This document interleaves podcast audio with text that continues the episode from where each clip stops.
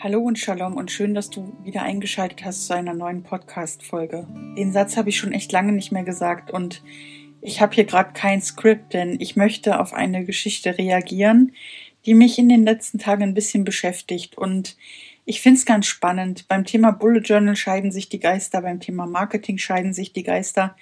All das ist aber gar nicht die Frage, sondern die Frage ist eher, wie gehe ich damit um? Und wenn ich mal eine Nachricht bekomme, die mich in Frage stellt, die mich und meine Arbeit in Frage stellt und kritisiert, dann ist es nicht so, dass ich dabei denke, ho, jetzt muss ich sofort darauf reagieren. Das ist schon lange nicht mehr so und ich habe eine ganze Menge in den vergangenen Jahren aus meinem Social Media Marketing gelernt. Und genau daran möchte ich dich, wie gesagt, heute mal ein bisschen teilhaben lassen. Wenn es um die Interaktion auf Social Media geht, dann kann man sagen, dass die gerade auf einigen sozialen Netzwerken zurückgegangen ist.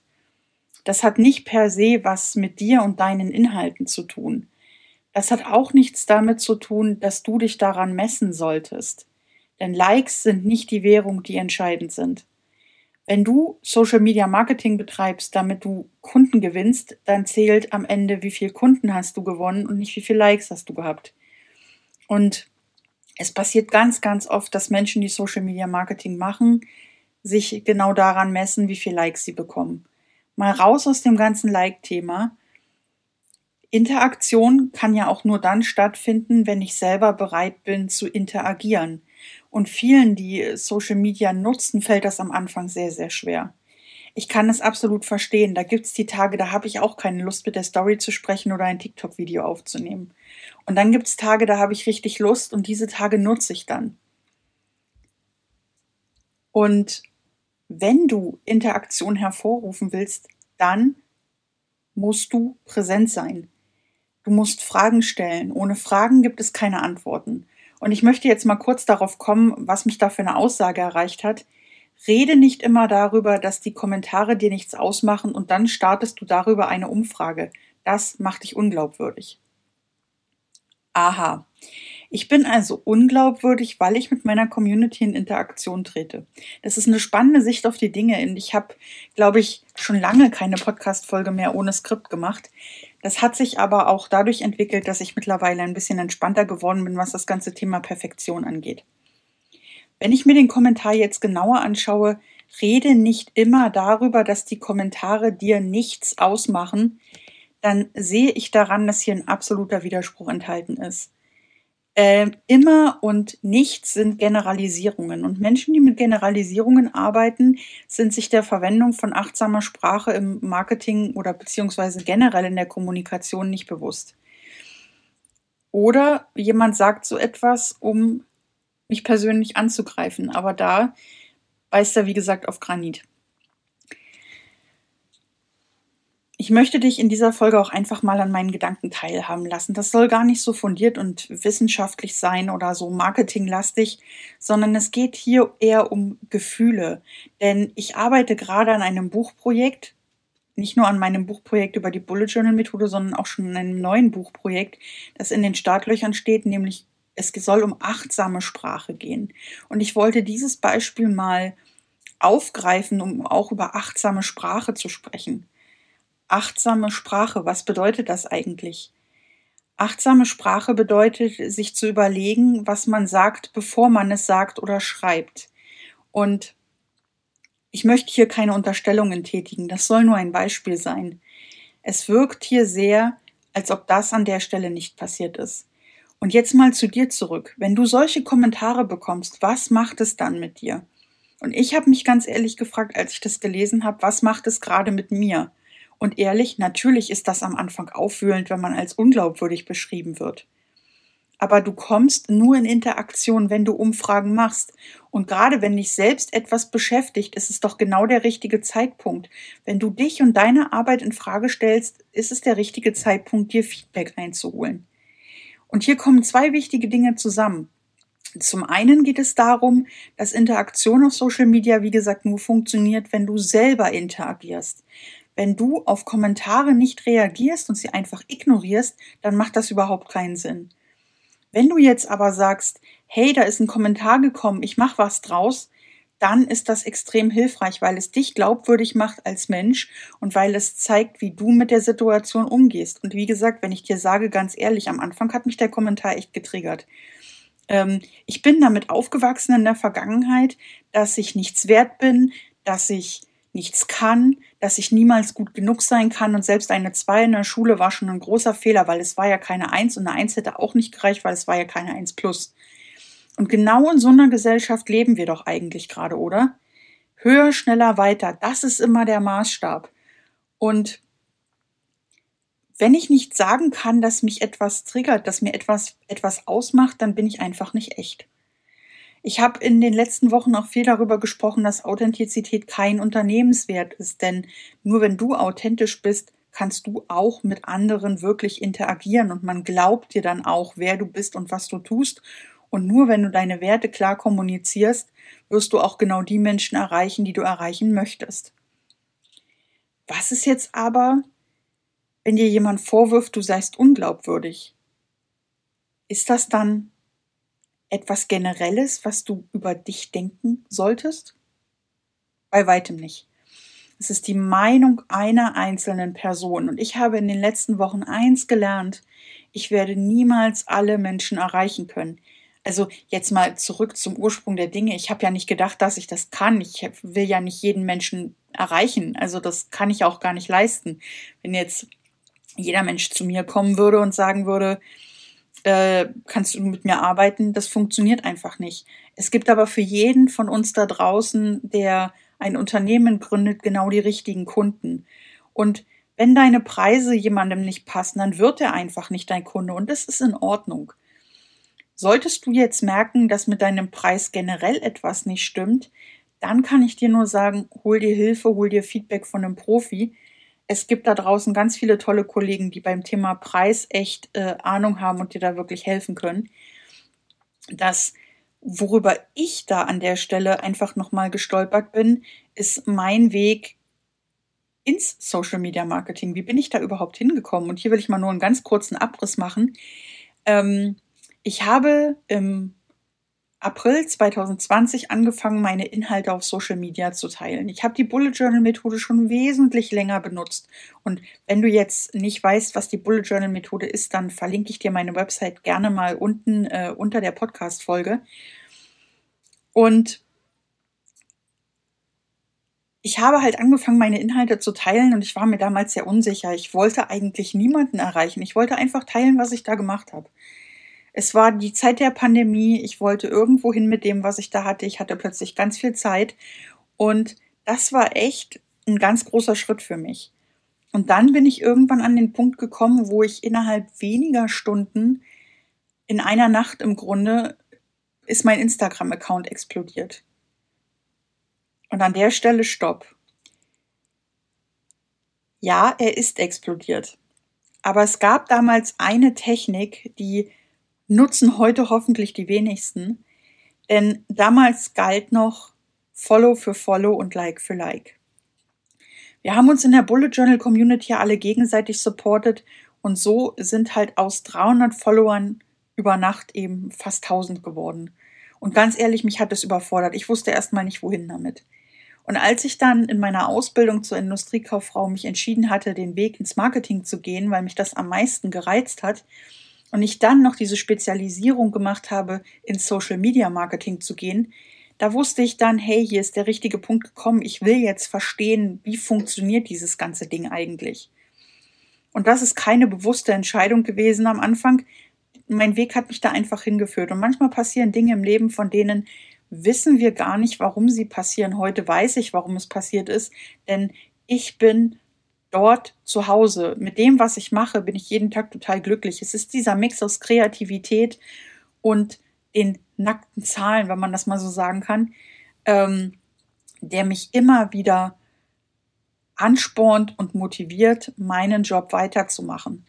Denn ich brauche dieses ausgewogene Gleichgewicht zwischen Kreativität und Zahlen. Ich bin so ein kleines, so ein, so ein kleiner Tausendsasser. Ich bin überall und ich habe da Spaß dabei und ich möchte mich gar nicht auf eine Sache fixieren. Und genauso reagiere ich immer, wenn eine Anfrage kommt, möchtest du mein Social Media Marketing machen? Und ich habe Kapazitäten, sage ich ja. Und wenn jemand kommt und sagt, kannst du mir das Bullet Journal erklären, auch dann bin ich da. Und ich möchte mich zwischen diesen beiden Themen einfach nicht entscheiden. Aber jetzt mal zurück zum Thema. So bin ich also ins Marketing gekommen und das war, wie gesagt, kein einfacher Schritt. Ich habe lange überlegt, ob ich äh, da mal so drüber spreche, dass ich sagen kann, Like für Like, Follow für Follow war damals die Strategie. Es war eigentlich keine Strategie, sondern es war einfach das, was der Markt mir suggeriert hat, dass ich das jetzt so tun sollte. Denn so viele in der Bullet Journal Community haben gesagt, mach das doch und das machen alle so. Und Heute habe ich mir aber was aufgebaut, wo ich sagen kann, ich mache eben nicht mehr, was alle machen. Und genau das unterscheidet mich. Ich mag diesen Einheitsbrei nicht, wo davon die Rede ist, dass nur diese eine Strategie funktioniert und die andere aber nicht. Ähm, was aber definitiv funktioniert, ist eben, dass Interaktion dadurch entsteht, dass man selbst etwas dafür tut. Und wenn Like für Like und Follow für Follow nicht mehr funktioniert, ja, was ist es denn dann? Naja, Umfragen, ganz klar.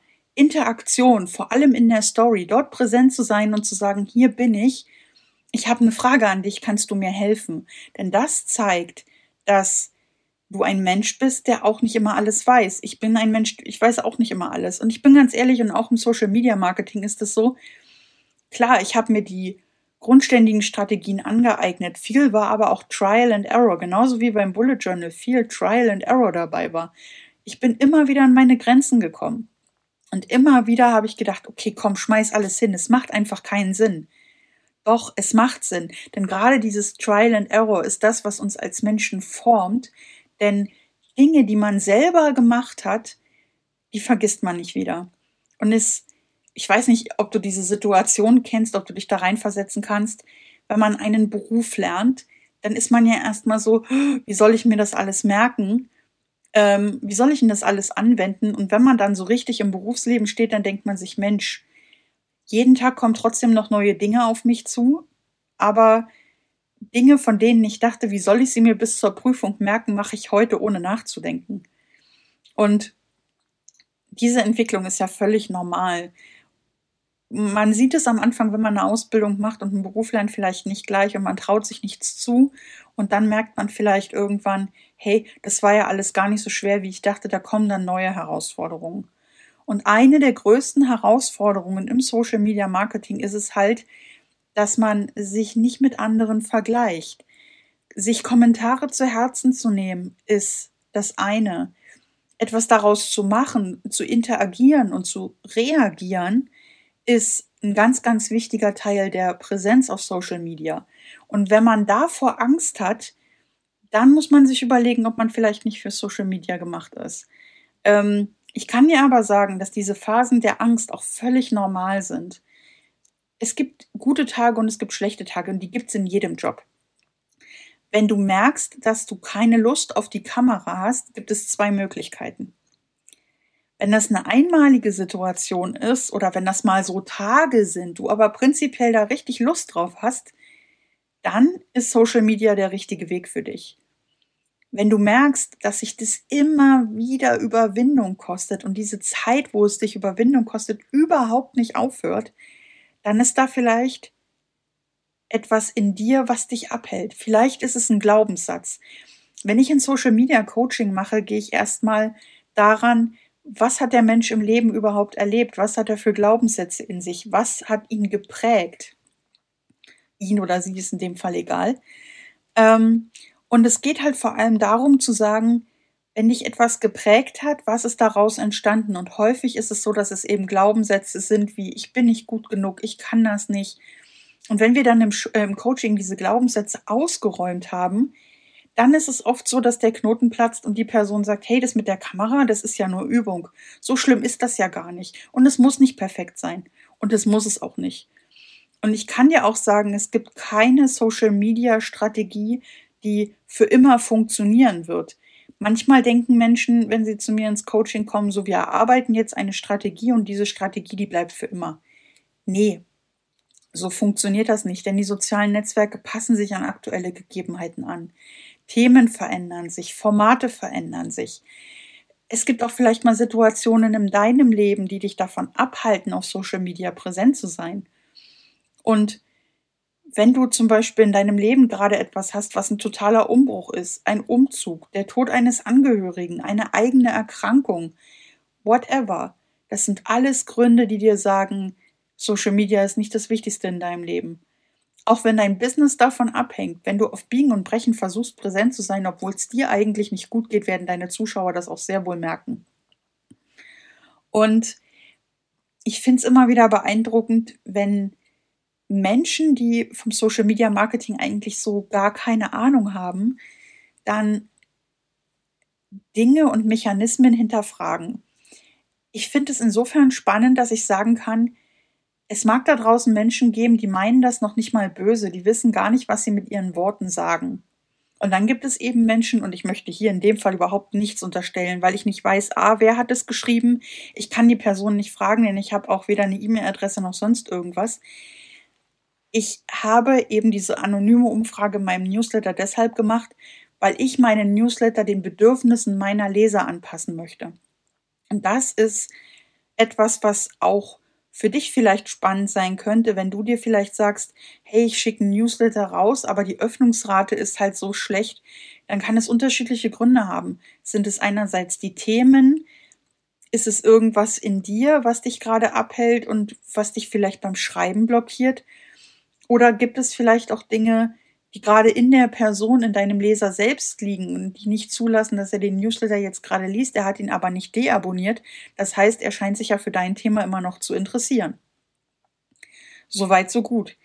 Und immer an den Stellen, wo halt die Frage kommt, liegt es an mir? Dann kommt da ein alter Glaubenssatz wieder auf. Und bei mir ist es gerade, ich bin nicht gut genug. Ich kann es niemandem recht machen. Und gegen diesen Glaubenssatz versuche ich nicht gegenzusteuern, indem ich mir permanentes Feedback hole, sondern indem ich die Bedürfnisse hinterfrage. Wie kann ich die Bedürfnisse der Menschen, die meinen Newsletter lesen, von denen ich sehe, dass sie meinen Newsletter geöffnet haben, wie kann ich deren Bedürfnisse besser decken? Wie kann ich darauf reagieren? Und hinter dem Thema Newsletter, und das finde ich auch sehr, sehr spannend, ist mir in der letzten Zeit ganz viel aufgefallen. Richtig, Verkaufen funktioniert vor allem über die Berührungspunkte. Die Berührungspunkte sind in den letzten Jahren tatsächlich mehr geworden. Aufgrund verschiedener Umstände, wie zum Beispiel der aktuellen wirtschaftlichen Situation, entscheiden Menschen viermal, fünfmal mehr, ob sie eine Kaufentscheidung treffen oder nicht. Okay, das war jetzt doppelt gemoppelt. Sorry. Also Menschen überlegen sich ihre Kaufentscheidung viel, viel häufiger, bevor sie eine Kaufentscheidung treffen. Das heißt, sie brauchen viel mehr Berührungspunkte. Ich bin aber ganz ehrlich, dieses pushy Marketing, wo mir jemand fünfmal in der Woche ein Newsletter schickt mit Kaufe mein Produkt, der wird deabonniert. Ganz einfach. Und davon gibt es doch viel zu viele.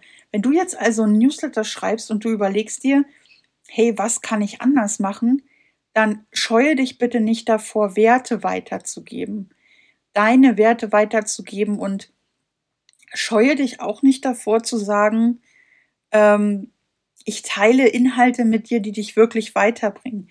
Es ist kostenloser Content. Menschen lieben kostenlosen Content. Sie springen da voll drauf an, weil wie kann ich mir am besten Wissen aneignen? Ja, natürlich kostenlos. Warum soll ich denn noch dafür bezahlen? Wissen gibt's ja kostenlos. Das ist die Mentalität, die bei vielen, ich sage nicht bei allen Menschen, bei vielen Menschen ähm, zutage getreten ist. Das hat aber auch was damit zu tun, dass eben die aktuelle wirtschaftliche Situation sehr, sehr schlecht ist und viele Menschen sich bestimmte Produkte oder Dienstleistungen gar nicht mehr leisten können. Und ich bin mir ganz, ganz sicher, würde ich einen Newsletter über Social Media Marketing schreiben, wäre das ja eine ganz andere Zielgruppe und Menschen wären viel eher bereit, äh, mein Coaching zu buchen, als wenn ich jetzt über das Bullet Journaling spreche. Denn ich habe festgestellt, dass im Bullet Journaling die Zielgruppe wirklich eine ganz, ganz andere ist. Insofern, dass viele Menschen da von Haus aus einfach auch entweder mit emotionalen Herausforderungen zu kämpfen haben, wie zum Beispiel Stress und sich deswegen die Bullet Journal Methode aneignen wollen.